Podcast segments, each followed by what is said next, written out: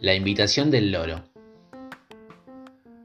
El loro fue a la despensa y agarró todos los bollos y las galletas y los pasteles que le quedaban. En total, más de 100 y se los llevó al gato. Pues bien, el gato se los comió todos y después de devorárselos dijo, tengo hambre. ¿Es que no hay más nada para comer? El loro entonces le ofreció los dos únicos pastelitos y las dos únicas galletas que él se había puesto en su plato y que aún no le había dado tiempo a comer. El gato se tragó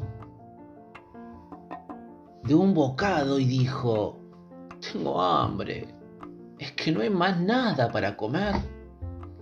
El loro desesperado le dijo, te has comido todo lo que tenía. Como no quieres comerme a mí.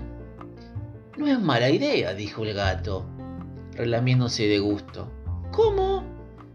¿No lo dirás en serio? ¿No irás a comerme a mí? ¿A tu amigo? Pero el gato ya no atendía de razones y dando un salto se lanzó por el loro.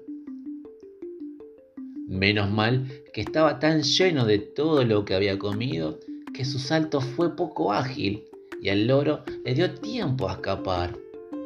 De lo contrario, ahora estaría también en la panza del gato.